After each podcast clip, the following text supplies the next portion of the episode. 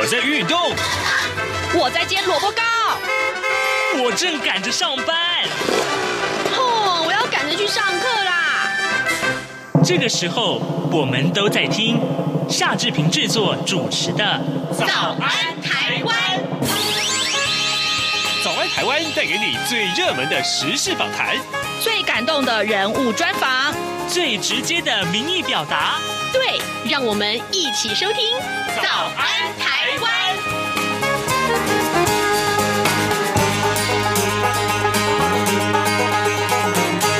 早安台湾，我是夏志平，今天是二零二二年的。呃，七月二十一号星期四，礼拜四，我们当然是进行刘碧荣时间这个单元喽。待会儿呢，志平要为您连线东吴大学政治系刘碧荣教授。我们每个礼拜四都要请刘老师在节目中跟大家分享过去这一个礼拜以来我们看到最重要的新闻外电呢。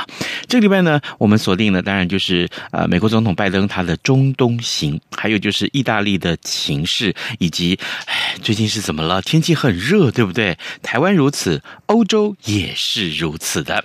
好，在跟刘老师连线之前呢，志平有一点点时间来跟大家说一说各平面媒体上面的头版头条讯息。首先，我们看到呃，有关于疫情啊，就是在联合报的头版头条，从明天开始呢，五十岁以上的民众可以开始施打第四剂疫苗了。我们来看看联合报的内文啊。昨天呢，呃，新冠肺炎的本土疫情新增加了两万六千九百四十三例，就是本土的个案。那么有一百零二例是中重症啊，还有五十七个人死亡。而为了降低 Omicron 的这个亚型变异株 BA. 点四跟 BA. 点五啊，对于社区的冲击，指挥官王必胜他宣布了，明天要提供五十岁以上的成人接种第四剂的疫苗，呃，六个月到五岁的婴幼。而呢，则从今天开始就可以接种莫德纳疫苗了。台大公卫系的教授啊，陈秀熙他就预测说，呃，八月中旬呢，大概有四成的国内确诊者要感染 BA. 点四跟 BA. 点五变变异株。那一旦这个占比攀升到百分之五十五，就是五成五的意思了啊。那么单日的确诊数可能会提升到二点五万人到四万人之间，而对这个说法呢，王必胜的指指挥官他说，当然是有可能，但是呢，没有办法预估疫情再起的时间点，而至于确诊数呢，则要是实际的状况才能够应变。另外，在自由时报的头版头条告诉我们，离岸风电这个事情啊，呃，经济部昨天公布了上半年的侨外投资，而之前因为疫情的影响，外资的。呃，这个投资呢，啊，到台湾来的这个投资连续三年都是衰退的。但是呢，随着疫情的趋缓呢，再加上呃，通过了离岸风电、好事多等大型的投资案，那上半年的年增率高达呃百分之两百七十五点六五啊，这是因为呃年增率嘛，就是跟去年基期相比的原因。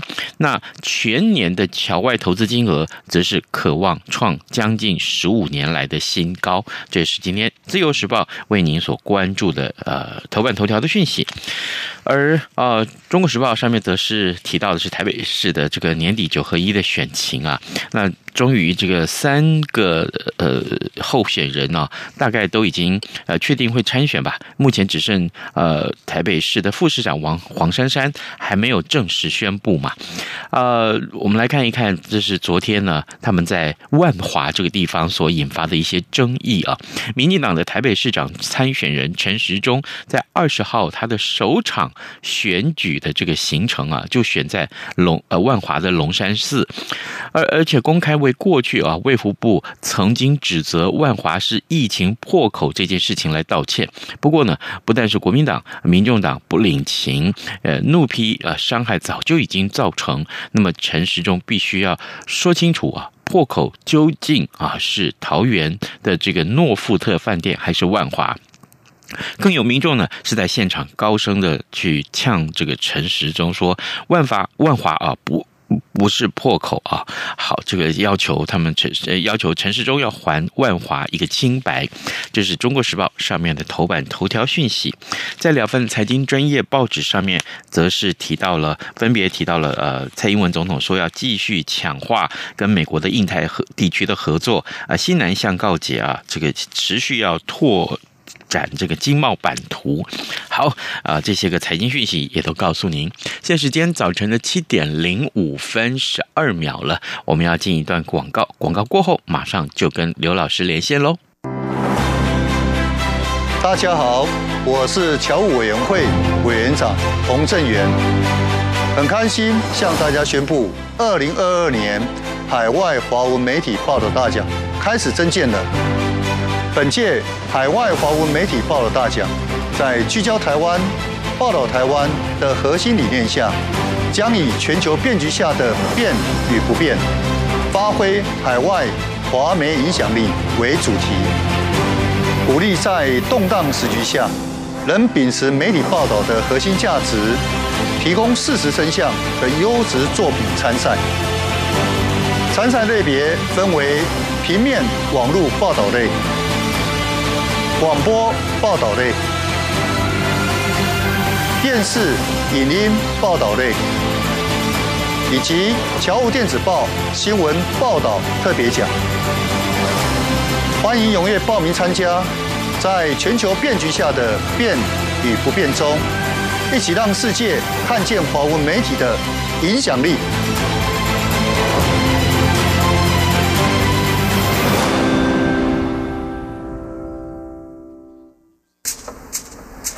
早安，台湾，你正吃着什么样的早餐？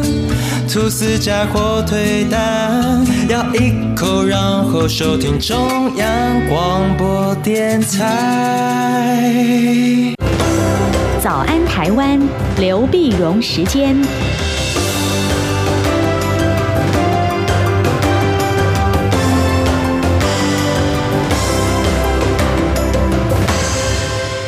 这里是中央广播电台台湾之音，您所收听的节目是《早安台湾》，我是夏志平。此刻时间早晨七点零七分十九秒了啊！我们要为您连线东吴大学政治系刘碧荣教授，请刘老师为我们来解说最新最重要的新闻外电。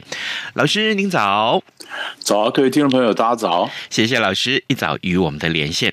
老师，首先我们把焦点看到拜登啊，美国总统拜登他到中东去访问了，我我我想。请教你，因为啊，这个长久以来，您在解说中东地区的这个呃情势的时候，总是非常的生动啊。老师，这一次呃，拜登他到中东去，有没有什么样的成果，或者他的重要的意义在哪里？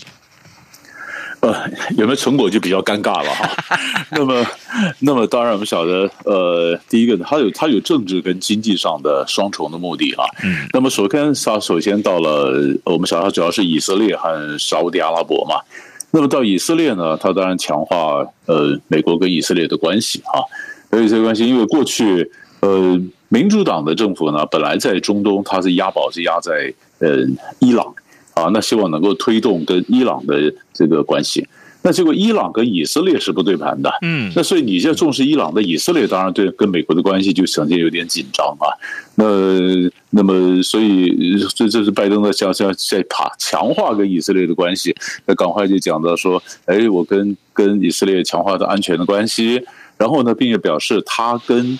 呃，就是他延续川普时候的以色列的政策，比如说川普时候呢，他推动以色列跟海湾国家建交啊，比如说阿联酋啊，比如说巴林呐，呃，那现在呢，哎，他还是继续这样的政策，没有改变啊。其实我们也都在看以色列以前总理纳塔雅胡，他跟海湾国家建交，纳塔雅胡下台了以后，换了新的总理班奈特，还现在的代理总理呃拉皮德，那到底中间是不是还是延续这政策啊？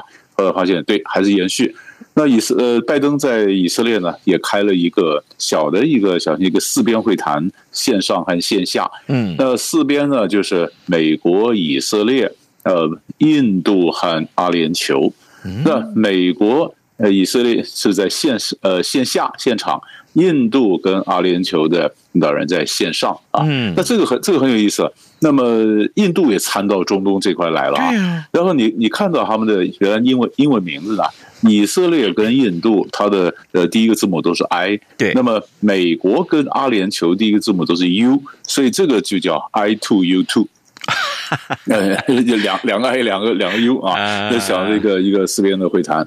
那么完了以后呢，哎，那就是重头戏来了。那么到到沙乌地阿拉伯哈，到沙乌地阿拉伯呢，呃，那么因为晓得美巴沙国跟美国，我们以前也谈过，最重要的问题就是，二零一八年沙乌地阿拉伯的异议记者哈绍吉在土耳其沙乌地领事馆里面遇害。他被杀掉以后呢，那拜登的嘛，呃，说川普总统当时对这个事情呢高高举起，轻轻放下啊。那么美民主党不一样，民主党强调人权，所以他对这个呃，当时他认为这东西是可以追上追到沙乌地阿拉伯的王储，就 Bin Salman，就人家所谓的 MBS，叫做 MBS 要负责啊。那可是你现在现在很尴尬了，现在你你你要本来你是要根本不理 MBS 了，你要推动这个伊核协议，希望从伊核协议里面这个能够慢慢解除对伊朗的制裁，让伊朗的油可以释放出来。那结果现在伊核协议卡关了，卡填不下去了。但是美国现在油价不断的飙涨啊。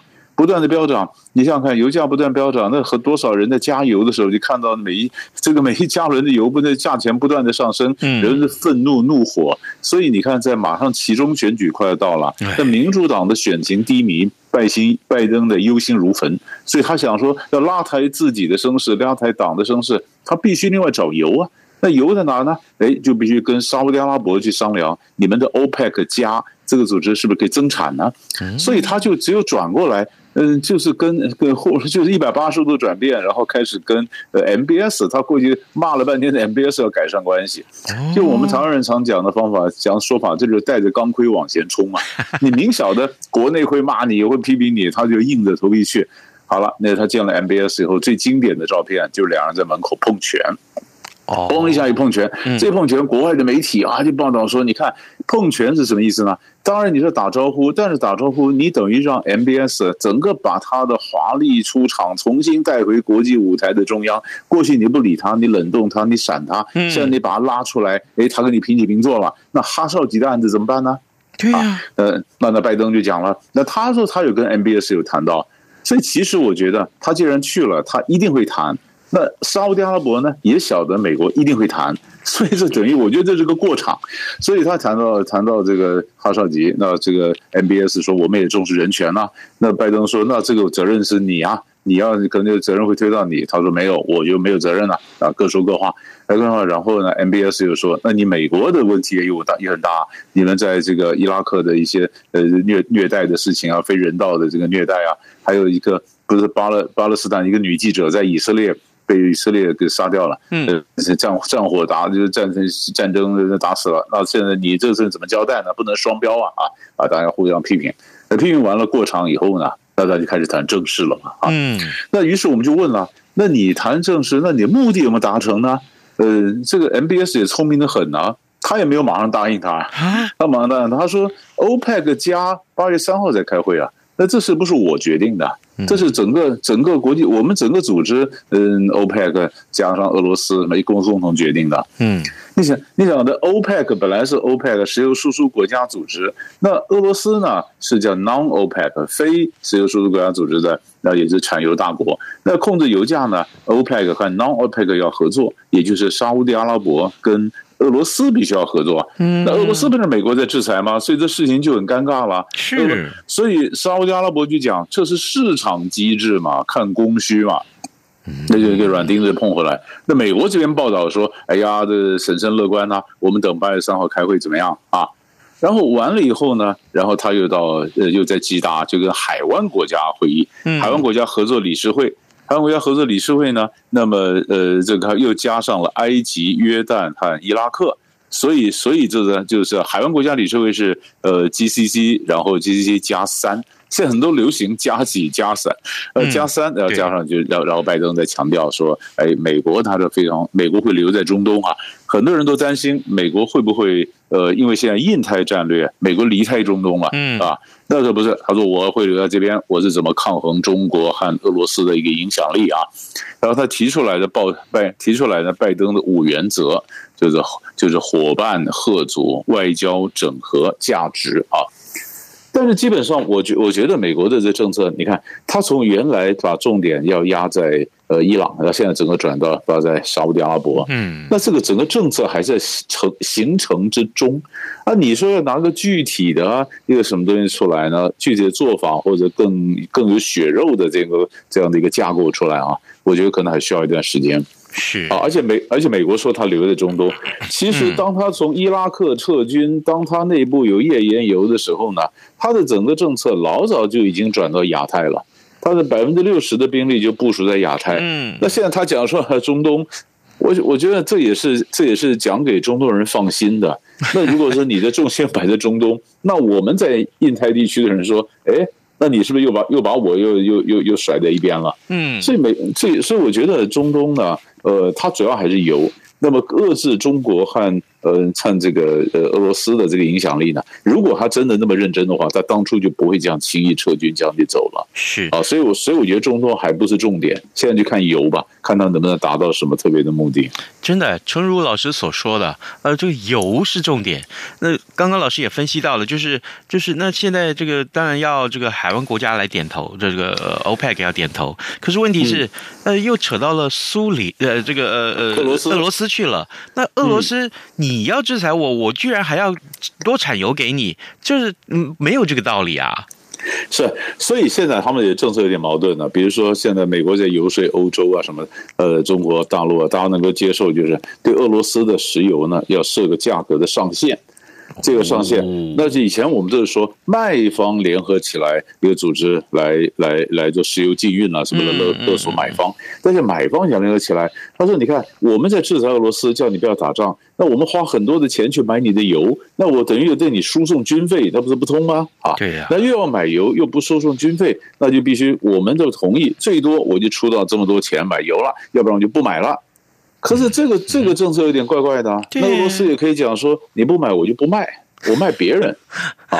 可是可是问题在这里啊，比如说我，比如说我我今天是欧洲、美国，假如我们达成协议，我先卖我要一一百块，一百块呢，俄罗斯说这太低了，太低了，我卖给中国。那你说中国可能出超过一百块吗？嗯，当然不会啊。你在别的地方只能卖一百块，那我为什么我为什么要出超过一百块呢？对呀、啊。所以所以这里面还有一点博弈了，大家还在谈说多少钱，那就看俄罗斯到底有多需要这个钱。你说真的是俄罗斯钱都卖不出，油都卖不出去了啊，然后大家就就就卡在这，不太可能，因为慢慢的天气热，或者慢慢夏天要过了，到秋天就来了，也慢慢你看到你需要油的时候，各种燃料什么都都来。因为而且欧洲啊，欧盟欧盟最近最有意思的是，欧盟跟亚塞拜然呢、啊，嗯，就签了约，说啊，从里海这边的去去买油。嗯，可是就也就是上个月，《经济学人》才讲这篇文章讲，嗯，这个石油呢还是会有，但是有些国家的石油太贵了，它比不过便宜的石油。比如说，就讲到亚塞拜然，那亚塞拜然和安哥拉什么的。都是被经济学人列出来说，那太贵了，那太贵了，贵贵贵。那欧盟说跟亚塞拜然签约，那真是被逼急了，没地方买了啊！我贵我也买了，那会撑多久呢？各国都因为油价上涨、经济通货膨胀，内部都有政治问题。嗯，那你你在政治问题，如果像政治问题慢慢越来越像政府造成分裂啦，那美国跟欧洲的抗俄的阵线里面也会有不同的一个意见出来。那俄罗斯就等一下就好了。等一下，你们内部自己分裂出出来，呃，他就可以，他就可以有更好的一个谈判的筹码。所以，所以这个局可能这样看，有就就起伏不定了，也蛮有意思。嗯，好，这个我们后续再观察啊。各位听众，今天早上之平为您连线访问东吴大学政治系刘碧荣教授，我们请刘老师呢为我们来解说。首先关注的拜登总统他到嗯中东去访问，当然这个能够观察的这个呃项目啊非常非常的多。老师，我们就先来看看意大利啊，我们好久没有讨论意大利了。那意大利的这个总理啊，呃德。拉吉他向总统请辞了，这是怎么回事呢？很严重吗？对，这个这个，这个我们先讲一下。意大利呢，过去一直是政局是有名的不安，嗯啊，因为他是换了战后的换了几十个多少个内阁，然后都是右派上来不行找左派，左派上来不行找右派，左右派都不行就找个民粹的啊。以前有好几个民粹的什么那么那么那么人担任担任总理，后来都没办法。正好在去年呢，就是一年半以前呢，就找了德拉吉，呃，去拜托他能够出来。德拉吉是意大，坦白讲是意大利的门面，他的国宝，因为他做过欧洲央行的总裁，啊，在国际上素有声望。嗯，那如果说你找一个纯民粹的上来，各国要跟意大利说要纾困啊，给你钱啊，什么东西，其实是很，其实是不太给得下去。但是德拉吉当家，我们就放心了啊。嗯，所以当时德拉吉的英文名字，他的德拉吉他的名字叫马里欧嘛，人家叫超超级马里欧，是吧？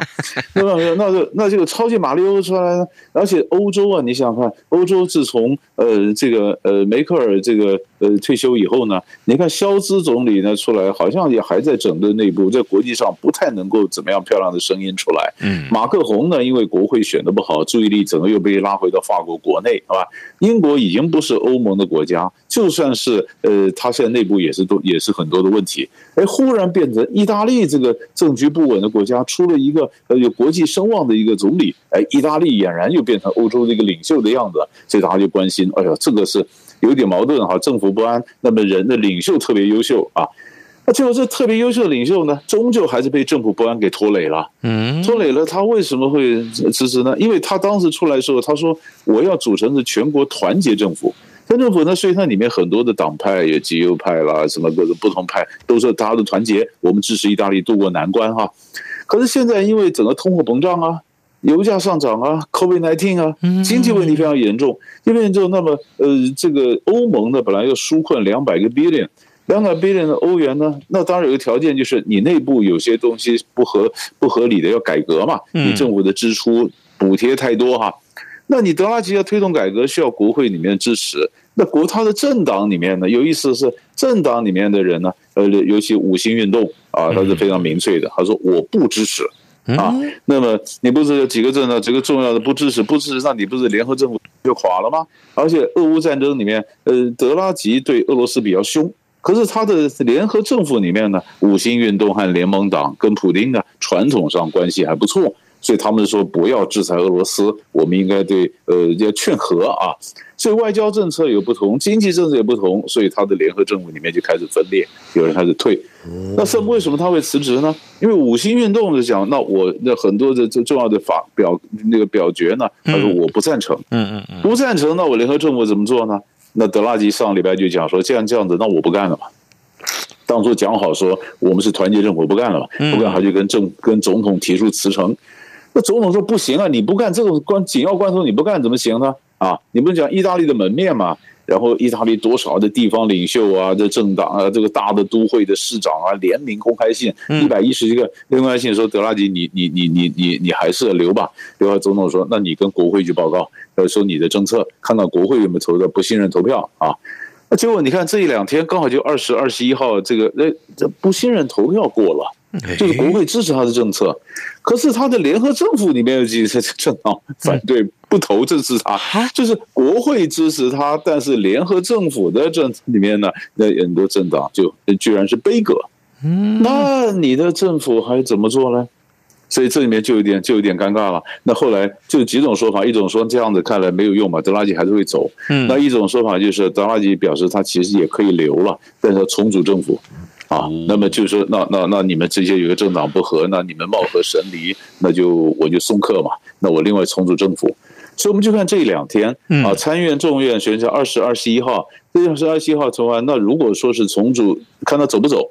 啊，如果他走，那到九月还要那意大利意大利要才要呃又又要这国会大选，嗯，哎呀，那政治动荡不安，那请问那么欧盟答应的两百个 billion 那怎么下来啊？对不对？他就改，他就改革，改革改革不了，改革不了，那两百个 billion 下不来，那不是经济因素就也受到了疫情跟战争的拖累吗？嗯，啊，那如果说他不走。啊，他另外另外组阁，另外组阁当然就有机会了。另外组阁以后，那就看看另外组阁以后他的改革的方案过得了过不了。嗯，啊，所以我们就是看，几乎就是意大利全部都希望的一个呃领导人，但是领导人很有声望。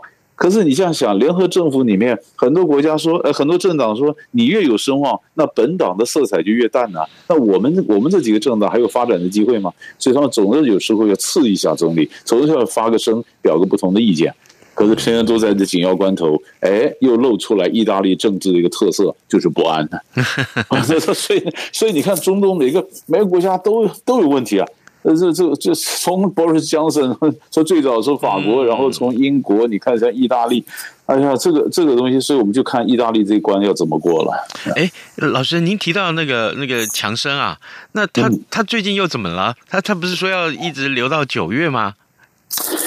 他要留到九月，因为他是他不是就是呃辞掉党魁嘛？嗯。那最近最近当然他在国会里面还是很呛了，还讲这个什么东西。可是现在人家也不太关心，因为你因为你不太会影响政策，他在关心什么呢？其实你说保守党党魁谁？现在一男一个男的，一个女的嘛。嗯。因为那个男男的这个苏纳克是以前的财相，然后这个这个女生的特拉斯特特拉斯她是这个呃外相啊。嗯。但是。但是重点不是这个，重点是苏纳克他是领先，苏纳克是印度裔啊，哦，印度裔，所以印度举国都嗨得不得了啊！你你你想你想想看，如果英国是殖民印度，结果曾几何时，印度人假如真的返回去在英国担任首相，这历史多大的讽刺和一个翻转呢？是，这么这太有故事性了。那所以有人讲说没有了，英国的英国的社会没有成熟到这种地步去接纳一个。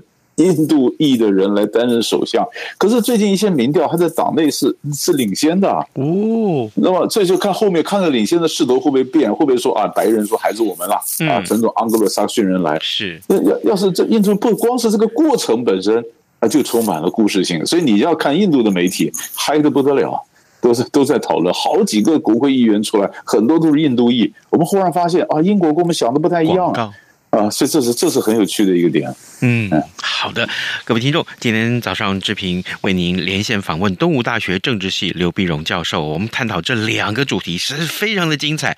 一个是呃，美国总统拜登他的中东行，呃，事实上呃，到底有没有成果？这真的是非常尴尬的一件事情。不过更重要的是，接下来美国要面临的这个呃其中选举了啊，呃，会不会啊，呃，这是一个这个内呃外销转内销的一个动作？然后另对，然后另外就是这个欧洲。的情势啊，意大利的这个呃政情啊，其实我们好久没有请老师跟我们分析，也非常的精彩。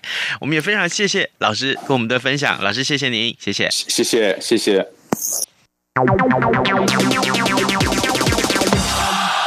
七月高温怕破表，两岸 ING 节目赠奖，就怕你错过没来拿。七月四号到八月一号，好礼周周送，一共有四周，每周不同奖品，让人爱不释手。最后压轴还能再抽大奖。每周一至周五节目为您放送，只要写下当周任何一集五十字以内听后感想，再答题变答正，就有机会抱回特色收音机、台湾设计文创生活好物、台湾制造保温杯等等。机会不等人，要抢要快！详细参加办法，请上央广活动官网。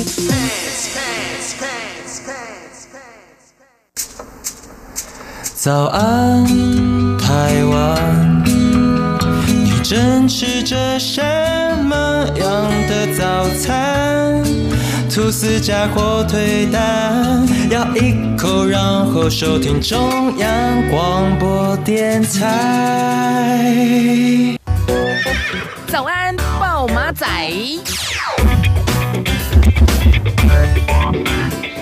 好，我们还有一点点时间来看一看其他重要的新闻。各位常常接到 Line 的诈骗电话，对不对？好多人这个接到的是说，哎，有急事找你啊，你加 Line 一下，这个我们赶快跟你联系啊。结果呢，其实谁知道加了这个 Line 的账号，其实是一个诈骗啊，是一个扰民，是一个诈骗。那不但如此啊，手机或市话也常常接到诈骗电话。哎，其实我真的天天接到，哎。不夸张，我真的天天接到。好，这个民怨啊，所以就而起啊。然后行政院长苏贞昌他昨天就说，诈骗集团啊，呃，无所不在啊，受害者啊也非常的多，令人痛心疾首。政府为了保护国民啊，要惩凶哎来罚恶，所以呢，呃，行政院啊整合了相关的机关，成立打诈国家队，同时也说明说，警政署这一次啊，呃，全国同步打击诈欺专案行动。结果呢，十二天下来，总共查获了诈欺集团有四百零八团啊，羁押了一百四十四个人，扣查了不法的金额高达一亿零二百九十七万。OK，好，这个成果非常的突出。当然，更重要的是，还是要提醒大家，真的真的，你不要随便接了什么电话，人家叫你干什么你就干什么，好不好？这很重要的。